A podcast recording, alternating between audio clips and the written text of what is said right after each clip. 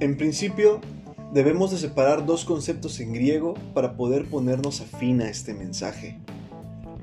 Uno de ellos es kítisis y el otro es poema. Kítisis significa algo creado de la nada. Y como ejemplos en el Nuevo Testamento podremos encontrar en Marcos 13:19, Marcos 16:15 y Romanos 1:20. Y poema es algo creado a partir de algo que ya existe. Y como ejemplos podemos encontrar igualmente en Romanos 1.20 y en Efesios 2.10. Y diferenciando estos conceptos, podremos avanzar y encontrar dos palabras muy similares, pero que tienen diferencias bastante notables, que son creatura y criatura. La primera hace referencia a creación, mientras la segunda nos provee de un significado más paternal, ya que nos indica crianza.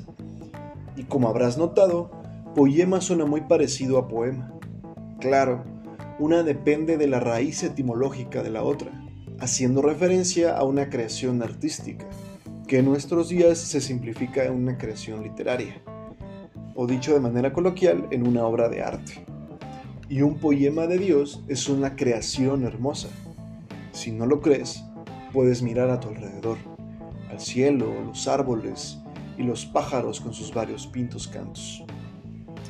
En total manera, somos criaturas de Dios, ya que por Él fuimos creados, y al aceptar esa condición, nos volvemos hermosas criaturas de Dios, no por tener una cara linda o ser bien portados, solo por el hecho de que somos creación de Dios, ya somos algo hermoso.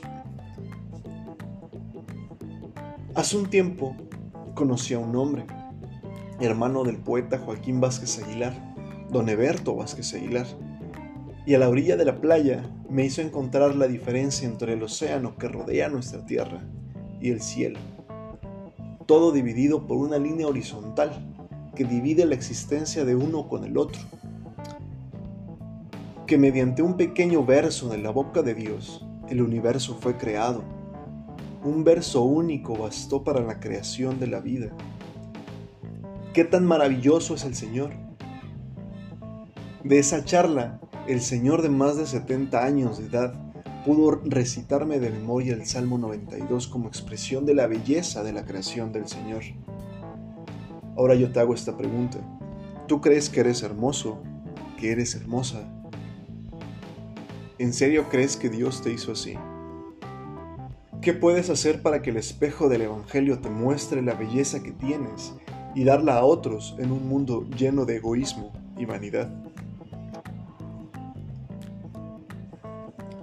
Pero Dios que es rico en misericordia, por su gran amor con que nos amó, aun estando nosotros muertos por nuestros delitos, nos dio vida juntamente con Cristo, y juntamente con Él nos resucitó, y asimismo nos hizo sentar en los lugares celestiales con Cristo Jesús para mostrar en los siglos venideros las sobreabundantes riquezas de su gracia y su benignidad para con nosotros en Cristo Jesús. Porque por gracia habéis sido salvados por medio de la fe, y esto no proviene de vosotros, pues es don de Dios, no a base de obras para que nadie se gloríe, porque somos hechura suya, creados en Cristo Jesús para buenas obras, las cuales Dios preparó de antemano para que anduviésemos en ellas. Efesios 2, 4 al 10.